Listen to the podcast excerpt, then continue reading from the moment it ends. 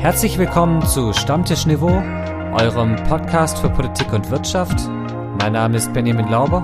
Mein Name ist Nikolai Bohn und unser Thema heute Chat, GPT und KI. Müssen wir Schule anders denken?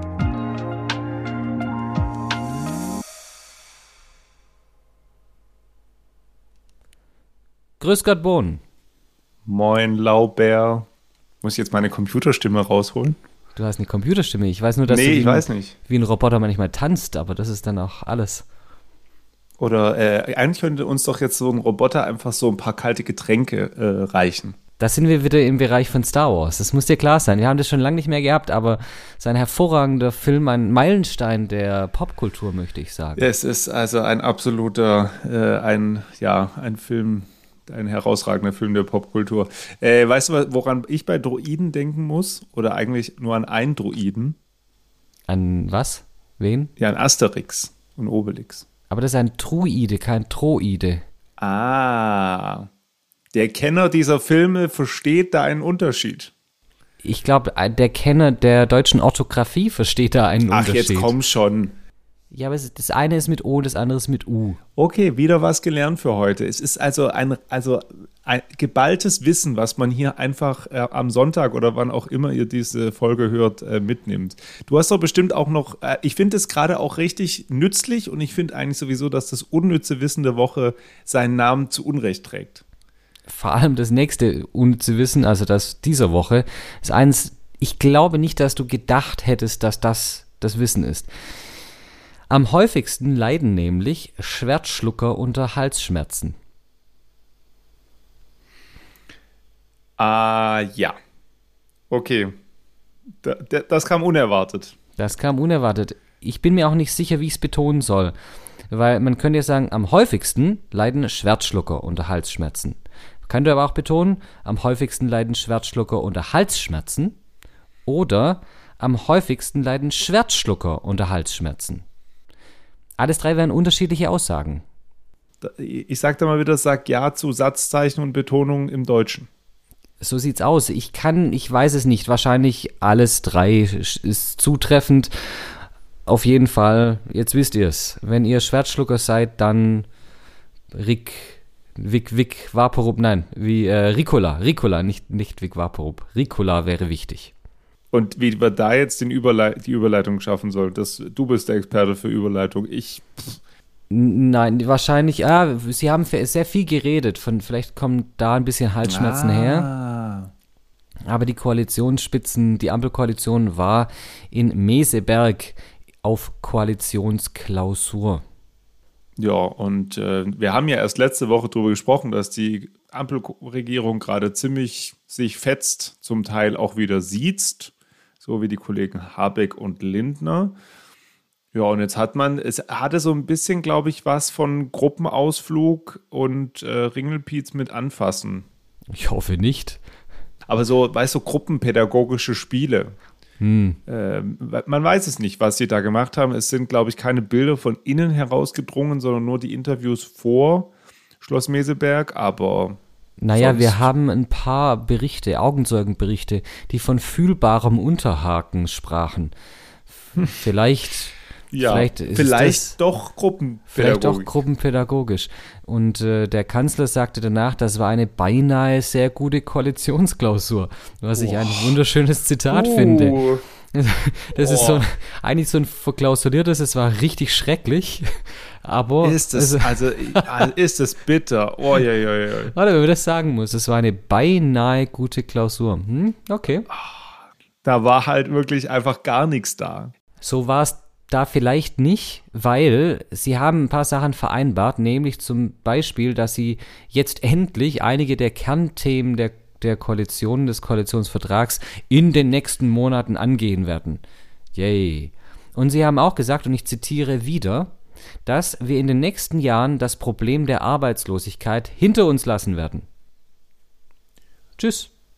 Ja, der Arbeitslose werden jetzt einfach abgeschafft. Ist ja nicht jetzt schon so, dass wir ganz, ganz viele offene Arbeitsstellen haben, die aber nicht zu den Leuten passen, die arbeitslos sind. Also ja, ich bin auch gespannt, wie man das jetzt so hoppla hopp machen möchte. Aber es ist eine volle Ansage, es ist ein richtiger, es ist ein Versprechen, möchte ich es auch nennen. Ein Das- richtiges das- Versprechen. ist eigentlich schon fast ein Wahlkampfversprechen. Es ist eine absolute Bazooka im Prinzip. ja, hat er den, das Große rausgeholt. Da hat er wieder die Bazooka rausgeholt. Genauso mit dem Blick auf die kommenden Jahre im Hinblick auf, äh, mit dem Blick im Hinblick ist auch schön. Ja, ist auch schön. äh, im Hinblick auf die Klimakrise. Denn bis 2030 müssten pro Tag, ich zitiere wieder, vier bis fünf neue Windräder pro, also ich habe ja schon pro Tag gesagt, also vier bis fünf neue Windräder pro Tag müssten aufgestellt werden und eine Fläche in der Groß Größe von 40 Fußballfeldern mit Solaranlagen bestückt werden. Bin jetzt nicht ganz dahinter gekommen, ob er meinte, jeden Tag eine Fläche in der Größe von 40 Fußballfeldern. Fände ich wahrscheinlich ein bisschen viel, Das ist, glaube ich, ein bisschen überdimensioniert. aber insgesamt muss das sein. Und das Ziel sei auch in sieben Jahren 15 Millionen batteriebetriebene Fahrzeuge auf der Straße zu haben. Ob das jetzt genau die Elemente sind, die wir brauchen und so, sei mal jetzt dahingestellt. Aber äh, dass es irgendwie mal zu einem Umbau kommen muss, der Energieerzeugung, das steht irgendwie außer Frage. Aber da hinkt diese Zukunftskoalition, wie sie sich ja so schön betitelt hat, am Anfang ihrer Legislaturperiode noch extrem hinterher. Und da gibt es äh, nicht nur ein, ein enttäuschtes Gesicht, glaube ich, insgesamt. Denn sie wissen nicht, was sie tun. Was man auch nicht ganz wissingt, wer was getan hat. Diese Woche ganz krass hochgekocht ist die Frage, wer hat eigentlich das Loch in Nord Stream 2 gesprengt? Weil jetzt kam nämlich nach investigativen äh, Recherchen von unterschiedlichen, ich glaube, was war es, ARD, glaube ich, Süddeutsche und also vers- verschiedenste Medien heraus, dass es eventuell Kontakte in die Ukraine gibt. Oh oh. Und damit würde sich das Ganze nochmal deutlich anders darstellen, wie zu dem Zeitpunkt, als das Loch auftauchte. Äh, als natürlich dann es erst hieß, Russland hat selber seine Pipeline gesprengt, die darauf dementiert haben. Dann wurde angefangen, irgendwie wurden Ermittlungen aufgenommen. Und äh, das ist, da bin ich sehr gespannt, wie das am Ende ausgeht. Die Ukraine hat natürlich die komplette Verantwortung von sich gewiesen, ist ja klar. Wenn rauskommt, dass es wirklich die Ukraine gewesen wäre oder deren Regierung, dann könnte ich mir schon vorstellen, dass das ein bisschen nicht einen gehörigen Knacks gibt in der öffentlichen Wahrnehmung. Wenn es jetzt nur in Anführungszeichen pro-ukrainische Gruppen waren oder Täterinnen und Täter, Also ohne Verbindung in den Staatsapparat hinein. genau, dann stellt sich das, glaube ich, nochmal ein bisschen anders dar. Es macht die Sache nicht besser, aber stellt es anders dar. Sich darstellen tut man im Regelfall in den sozialen Medien, unter anderem auf TikTok.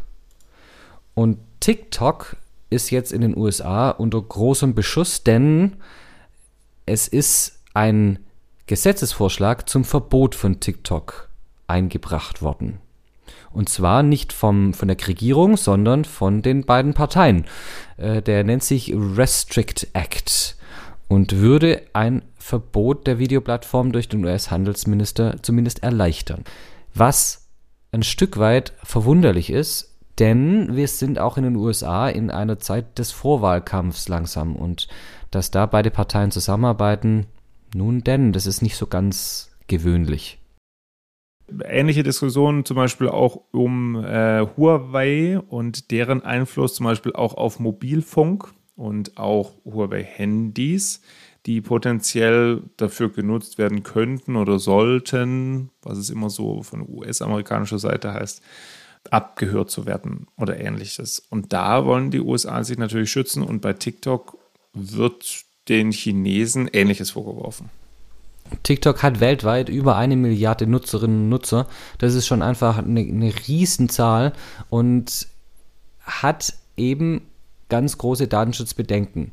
Und die Befürchtung, dass der chinesische Staat über den Mutterkonzern von TikTok, ByteDance, schöner Name übrigens, ByteDance, auf die Inhalte der Mobiltelefone der Nutzerinnen und Nutzer zugreifen kann und damit eben Spionage betreiben kann. Und das ist in der Tat etwas, was eine nationale Sicherheit unter Umständen beeinträchtigen kann oder gefährden kann. Und die USA geht da jetzt relativ hart rein. Beziehungsweise man wird sehen, vielleicht ist ja auch nur mal eine Drohung, aber äh, wenn da beide Kongresskammern und beide Parteien dahinter stehen, zumindest teilweise, dann ist es schon mal zumindest ein sehr bemerkenswerter Vorstoß. In die Schule vorstoßen tut inzwischen etwas anderes. Es geht um künstliche Intelligenz. Und das ist jetzt an sich erstmal nichts Neues, sondern das gab es schon eine ganze Weile und ähm, viele sagen, oder äh, vielleicht steht sogar fest für viele, dass künstliche Intelligenz eigentlich das nächste große Ding des 21. Jahrhunderts wird. Nur, dass sie jetzt eben mit einer Software oder einem Unternehmen plötzlich was auf den Markt kommt, was irgendwo schon ziemlich gesellschaftsfähig ist. Und äh, da handelt es sich nämlich um JetGPT. Und um das darüber sprechen zu können, brauchen wir erstmal einen Teil, der aber dieses Mal nicht von uns geschrieben wurde, sondern wir tatsächlich haben schreiben lassen. Deswegen. Ähm, und zwar von der KI. Und von der KI, deswegen, das wollen wir nur vorausschicken. Äh, wir haben das natürlich geprüft. Ähm, aber ihr seht jetzt oder hört gleich äh, das folgende, den folgenden Teil, der ist von JetGPT sozusagen gestaltet. Es folgt unser Hintergrundwissen. Hintergrundwissen. Hintergrund. Hintergrundwissen. ChatGPT ist ein großes Sprachmodell, das von OpenAI entwickelt wurde. Es handelt sich um ein künstliches neuronales Netzwerk, das darauf trainiert wurde, auf natürliche Spracheingaben von Menschen zu antworten. Das Modell wurde mit Millionen von Texten aus dem Internet trainiert und kann daher eine Vielzahl von Themen abdecken. Als Sprachmodell kann ChatGPT Fragen beantworten, Anweisungen geben, Empfehlungen aussprechen oder sogar Gespräche führen. Es kann aufgrund seiner Größe und Komplexität menschenähnliche Antworten geben, die auf den Eingaben der Nutzer basieren. JetGPT kann auch lernen, indem es ständig mit neuen Daten und Feedback aktualisiert wird. ChatGPT wird häufig in Chatbots, Sprachassistenten und anderen Anwendungen eingesetzt, die natürliche Sprachinteraktionen mit Benutzern erfordern. Es kann auch für verschiedene Aufgaben wie Übersetzung, Zusammenfassung und Textgenerierung verwendet werden. ChatGPT kann auf verschiedene Arten in der Schule genutzt werden, um den Lernprozess zu unterstützen. Hier sind einige Vorschläge. Rechercheunterstützung. ChatGPT kann eine großartige Ressource sein, um Schülerinnen und Schülern bei ihrer Recherchearbeit zu helfen.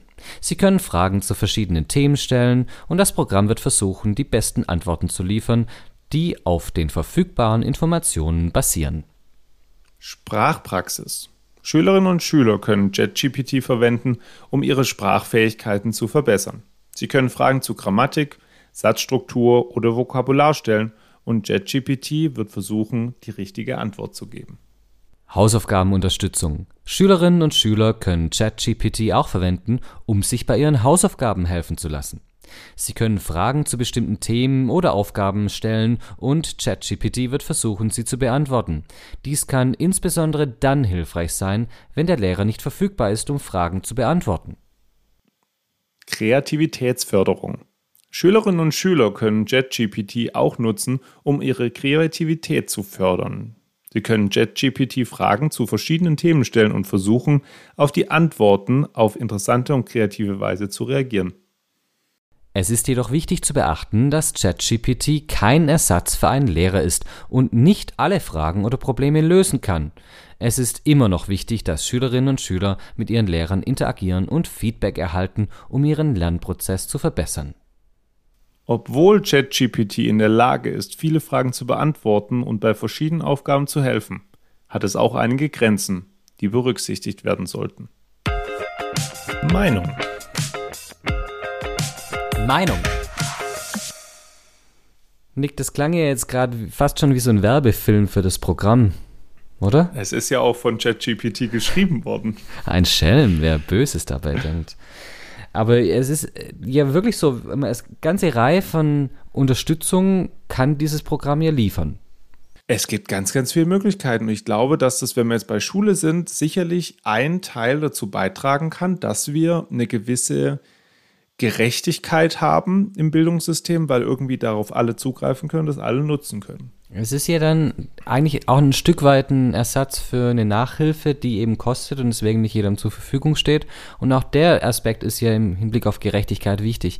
Vielleicht für diejenigen, die dieses Programm noch nie gehört oder gesehen haben. Es ist im Endeffekt eine, eine Art wirklich Chatverlauf. Also man gibt etwas ein, man tippt etwas und das Programm antwortet darauf mit Text.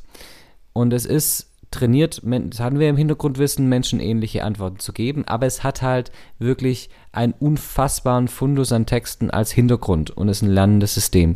Es macht aber natürlich auch Fehler. Das darf man nicht vergessen, da kommen wir nachher vielleicht nochmal drauf.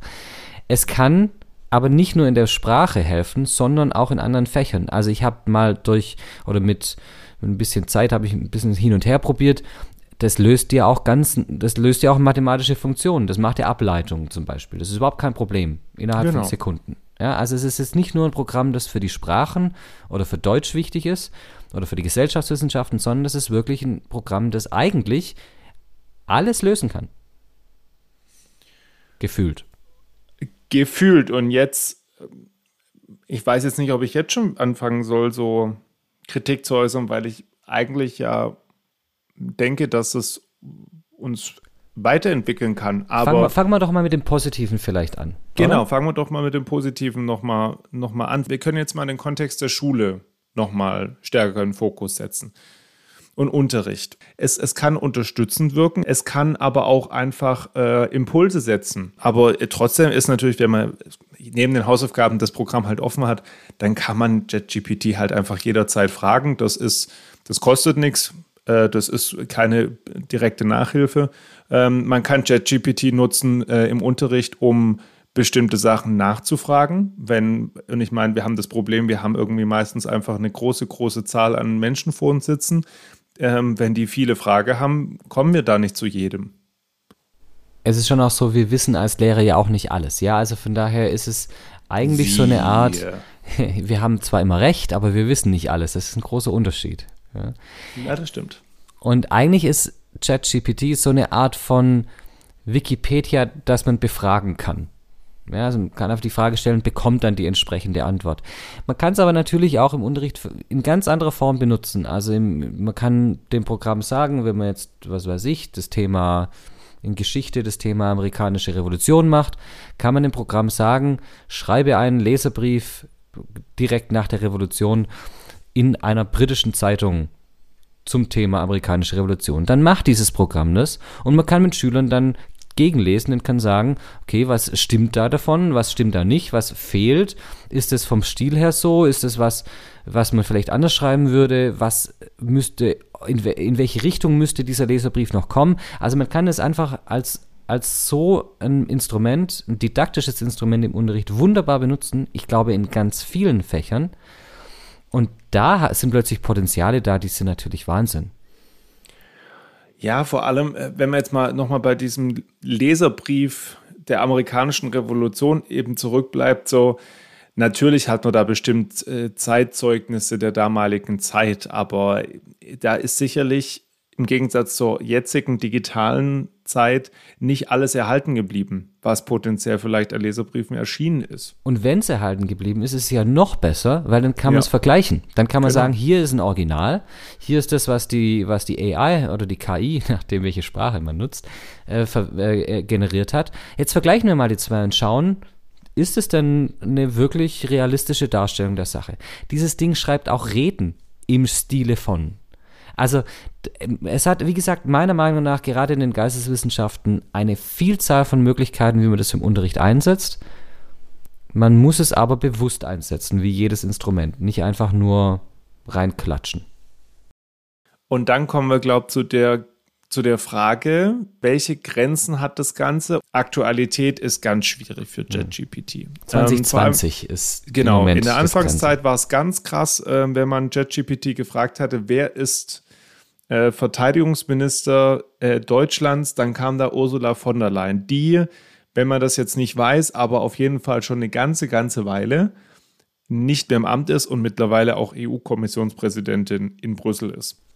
Und für ChatGPT ist der Ukraine-Krieg noch nicht vorhanden. Das hat einfach nicht stattgefunden bis jetzt. Also das sind massive Einschränkungen, die es da gibt.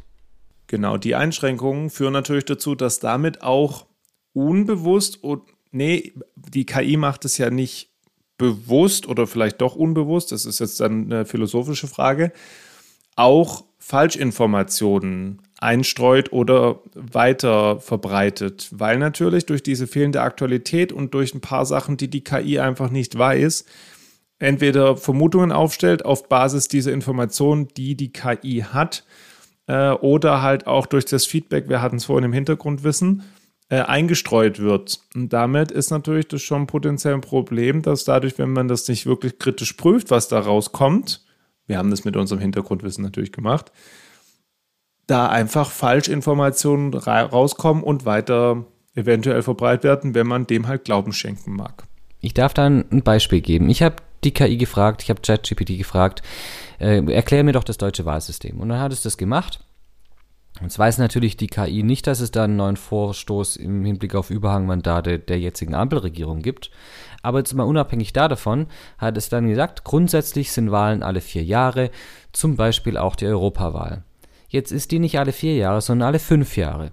Das habe ich dann geschrieben. Ich habe gesagt, ich habe geschrieben, das ist falsch. Die Europawahl findet alle fünf Jahre statt. Dann sagt die KI zu mir, und ich rede jetzt fast schon drüber, als ob da wirklich eine Person saß, sagt dann zu mir, oh, Entschuldigung, das habe ich falsch ge geschrieben. Natürlich, die ist alle fünf Jahre. Wo ich dann denke, hm, okay, so schnell lässt sich das korrigieren. Was steckt da dahinter? Dann habe ich gefragt, woher weißt denn du das jetzt? Ja, das habe ich gegengeprüft mit äh, einer ganzen Reihe von verlässlichen Quellen. Wo ich dann meinte, naja, aber du hast doch vorgesagt, das sind vier Jahre und keine fünf Jahre. Das hast du doch wahrscheinlich auch gegengeprüft. Ja, aber das kann ja schon mal passieren, dass da ein Fehler passiert. Und so ging das dann weiter, dieses Gespräch. Im Endeffekt hat die KI mir dann Stein und Bein geschworen, dass es alle fünf Jahre sind. Aber davor waren es eben vier Jahre. Und das ist genau der Punkt, den Nick gerade ansprach. Also ich glaube, glaub, man muss das wirklich, man muss da alles hinter, hinterfragen und nochmal überprüfen. Äh, und das ist, glaube ich, eine der zentralen, der zentralen Messages, die man mitnehmen muss. Mhm. Die Frage, die sich ja, ich habe es noch nicht ausprobiert. Ähm, ich habe zwar schon auch ein bisschen mit rumgespielt, aber ähm, noch nicht in der Hinsicht, dass ich versucht habe, der KI etwas Falsches beizubringen. Wenn du jetzt, wenn du jetzt gesagt hättest, okay, das ist alle sechs Jahre, was hätte er dann gemacht? Hätte er dann dasselbe gesagt? Hm. Weiß ich nicht. Ich habe dann aber gesagt, ah, nee, hm, du kannst es nicht wissen, aber das war zu dem Zeitpunkt 2020, war das dann alle fünf Jahre. Aber im, im Januar 2023 gab es einen Gesetzentwurf, der das auf alle vier Jahre ge gestaucht hat. Woraufhin sie mir dann sagte, jetzt sage ich schon sie, ich, siehst ich habe schon Personalpronomen für diese KI. ähm, manchmal sind sie, manchmal ist es er. Hat sich noch nicht entschieden. Auf jeden Fall sagte, sagte dieses Programm dann zu mir, nee, nee, das stimmt nicht. Da habe ich gesagt, du, du weißt es doch gar nicht, du hast doch den Stand 2020. Ja, das stimmt. Also kannst du doch gar nicht wissen, dass das 2023 passiert ist. Nein, aber ich habe das mit einer Reihe verlässlicher Quellen gegengecheckt. Ich so, aber auf Stand 2020. Ja, okay, das stimmt. Ganz genau kann ich es nicht wissen. Das okay. kommt mir gerade so ein bisschen von außen vor wie, äh, wie leidige, unnötige Diskussionen mit Schülerinnen und Schülern. Aber das sei, sei mal dahingestellt, so richtige kind, Kinder in ihrer Trotzphase. So ein bisschen. Ja, so ein bisschen. Aber gut. Ähm, dann ist ja jetzt aber noch die Frage, Benny, wie, wie wollen wir das nutzen in der Schule und wie, wie wird das möglicherweise auch unseren Schulalltag verändern? Weil ich, um den Input mal kurz zu geben oder die These einzubringen, Hausaufgaben im eigentlichen klassischen Reproduktionssinn. Also wirklich, ich muss bestimmte Sachen einfach weiß ich nicht, auswendig hinklatschen oder irgendwas ausfüllen, zusammenfassen, ja. ausfüllen, genau irgendwelche Lücken ausfüllen. Ähm, ja, sowas. Eigentlich ist es doch tot. Das ist tot. Das ist, das ist meiner Meinung nach komplett rum. Wenn, dann muss man es, dann muss man es kreativer machen. Das kann die KI auch aber da fällt es dann eher auch auf, weil dann das Sprachliche entsprechend ist, ja. Ähm, aber ich glaube auch, dass die klassischen Hausaufgaben rum sind. Ich glaube nicht mehr, dass die Sinn ergeben groß. Die Frage ist ja grundsätzlich, waren Hausaufgaben jemals vollständig sinnvoll? Das da, ist was anderes. Kann man ja, ja ganz groß drüber streiten. Ja? Habe ich auch eine Meinung zu. Mhm. Aber grundsätzlich ist die Art von Hausaufgabe, glaube ich, rum. Das Einzige, es sei denn, man schafft es den Schülerinnen und Schülern wirklich, wirklich klar zu machen, dass die Hausaufgabe einen inneren Wert hat. Also die Aufgabe an sich einen Wert für ihre Weiterentwicklung hat.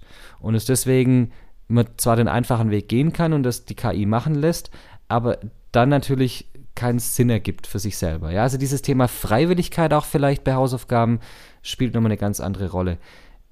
Das heißt also, eigentlich bin ich sowieso immer wieder dazu verpflichtet, denen klarzumachen, hey, passt auf, ähm, es geht ja nicht darum, dass ihr das einfach so blind abschreibt, sondern es geht darum, dass ihr lernt, damit umgehen zu können. Und man muss denen dann einfach klar machen, hey, passt auf, ähm, ihr könnt euch selber zu Hause kontrollieren, aber ihr könnt euch auch damit selber verarschen im Endeffekt, indem ihr einfach sagt, ich setze mich hin, schreibt das ab und dann ist es für mich erledigt. Aber damit kommt ihr inhaltlich kein Stück weiter. Aber jetzt, um das Thema Leistungsmessung aufzumachen, Hausauf Hausarbeiten, ja nicht Hausaufgaben, Hausarbeiten wird ein massives Problem, weil die KI dir die Hausarbeiten natürlich schreiben kann. Das heißt, ich bin jetzt ein bisschen anderer Meinung, als ich am Anfang meiner Überlegung war, von, von noch ein paar Wochen. Ich glaube nach wie vor, dass Hausarbeiten funktionieren, weil die KI nämlich eine Sache nicht macht, sie, sie wertet nicht. Also sie macht am Schluss keine Bewertung im Sinne von persönlicher Meinung. Das kann sie auch nicht. Das, das, wenn, wenn man das eingibt, dann sagt sie, ich bin eine KI, ich kann keine persönliche Meinung machen. Und wenn sie anhand von Kriterien abwägen soll, dann macht sie das, gibt aber am Schluss auch trotzdem immer noch den Hinweis, die wirkliche Abwägung muss jeder für sich selber machen. Ich bin nur eine KI. Das heißt, Hausarbeiten werden in Zukunft sich meiner Meinung nach viel mehr auf diesen Bereich äh, konzentrieren müssen. Also nicht mehr das Suchen von Argumenten, also die reine Erörterung, das ist, glaube ich, das macht die KI für dich, gut ist. Aber dieser Bewertungsteil, der wird wichtig werden. Und ich glaube auch, dass das der wichtigere Teil einer Hausarbeit grundsätzlich ist. Absolut. Ähm, auch da wieder, die, es ist immer eine Frage, wie, wie kann man es halt kontrollieren und wie äh, sinnvoll ist es in dem Moment? Und das ist natürlich super schwierig, ja. Also, weil eben diese Texte auch immer wieder neu sind. Und deswegen, klar, Leistungsmessungen müssen anders werden, anders aussehen. Ähm, aber auch da sind wir wieder bei einer Grundsatzfrage äh, unseres Schul- und Pädagogiksystems, ähm, wie sinnvoll äh, bestimmte Leistungsmessungen heutzutage noch sind. Der Trend wird sehr sicher viel mehr Richtung mündliche Prüfung gehen, Kolloquien, Nachfragen und so weiter. Glaube ich. Was meiner Meinung nach das Schulsystem oder im Schulsystem massiv verändert werden muss, ist dieses Thema Methodentraining beziehungsweise auch Medienkompetenz. Wie arbeite ich mit solchen Programmen, so dass ich die, die Benefits raushol, dass ich davon profitiere, aber ohne, dass ich mich davon abhängig mache. Weil das ist die große Gefahr, dass man sich abhängig macht von Algorithmen, von KIs und natürlich dann im Endeffekt auch von den Personen oder Institutionen oder Unternehmen, die hinter diesem Programm stecken. Weil wenn die entsprechend das einpflegen, dann kann auf alles ein Spin draufgelegt werden, dann geht alles in eine Richtung und das ist gefährlich. Das heißt, diese Kritik an der Quelle muss da viel mehr drin sein. Wie du sagst, eigentlich alle unsere Schülerinnen und Schüler zu mündigen Mediennutzenden machen, in dem Fall. Äh, und wie du gesagt hast, also da, da sind ja andere Sachen gefordert als jetzt früher. Und im Hinblick auf die KI, wenn ich das ergänzen darf, kommt ja noch sowas dazu wie, warum muss ich überhaupt noch irgendwas Inhaltliches lernen? Ich kann doch die KI, ich kann doch ChatGPT alles fragen. Das, das, Programm beantwortet mir alle Fragen der Welt. Warum muss ich denn überhaupt noch was lernen? Und die Frage, ich glaube, die Frage müssen wir viel mehr ins Zentrum rücken. Das Thema Urteilskompetenz, also wie kann ich denn meine eigene Meinung so formulieren und auch verschiedene Aspekte beleuchten, damit ich am Ende zu einem begründeten Urteil komme. Ja? Also, dass ich letztlich lerne, Konflikte auszutragen, bestimmte Interessen zu vertreten, einfach mal auch. Das sind alles Sachen, die kann keine, kein, kann keine KI. Und vielleicht noch trotzdem einen letzten Punkt, der mir, der mir echt auf der Seele brennt. Denn dieses, vor allem auch dieses Programm sind Datenkraken. alles, was man da eingibt in seinem Profil, und man muss ein Profil anlegen, um es nutzen zu können, wird natürlich gespeichert. Entsprechend kann dieses Programm, weil das hier seine Aufgabe ist, analysieren, was du machst, was, du, was dich interessiert, was deine äh, die Bereiche sind, nach, bei denen du nachfragst, wie deine Sprache ist, was für Anzeichen auch politischer Haltung da drin sind in deinen Fragen, etc., etc., etc. Das heißt, im Endeffekt kann man ein massives Profil von dir erstellen und das muss man wissen. Auch hier also wieder Medienkompetenz lernen und die weiterentwickeln und nicht nur irgendwie halt rum. Ich, ich mag das Wort selber nicht so richtig rumdatteln, aber ja, einfach sich bewusst. auch manche Dinge bewusst machen. Ja, ja einfach bewusst sein. Eine weitere Datenkrake ist, das, äh, ist Instagram, aber da sind wir auch unterwegs. Und ich meine, wir, wir, wir kraken auch gern. Ich krake, du krakst, egal. Ähm, wir können ja mal ChatGPT fragen, ob es das Verb kraken gibt. Äh, wir nehmen alle Themenvorschläge auf. Wenn ihr tolle Themen habt, äh, meldet die uns über äh, die Insta-Seite Stammtischniveau oder über die E-Mail-Krake. Stammtischniveau at gmail.com. Und ich habe einen Flachwitz. Es geht, es geht auch um Tiere, wenn wir gerade bei Krake sind. Ich äh, wollte gerade sagen, ich schlage jetzt alle acht äh, Krakenarme über meinem Kopf zusammen bei deinem Flachwitz. Ich finde ihn, find ihn sehr süß. Also, Nick, wie heißt ein Bär, der fliegen kann? Ich weiß nicht, wie heißt ein Bär, der fliegen kann? Hubschrauber. Hm. Es hat eine ähnliche Qualität wie Kartoffelpüree. Ah, ein oh, Hubschraubbär. Ist doch süß. Ich habe ja, den okay, Hubschraubbär vor Augen, oder? Du hast, halt, du hast halt wieder einen süßen. Ist okay, kein Problem. Wir entlassen euch süß in die Woche. Genau. Kragt euch durch die Woche. Wir kraken uns nächste Woche wieder zurück. Danke, dass ihr dabei wart. Gut. Bis nächste Woche. Tschüss.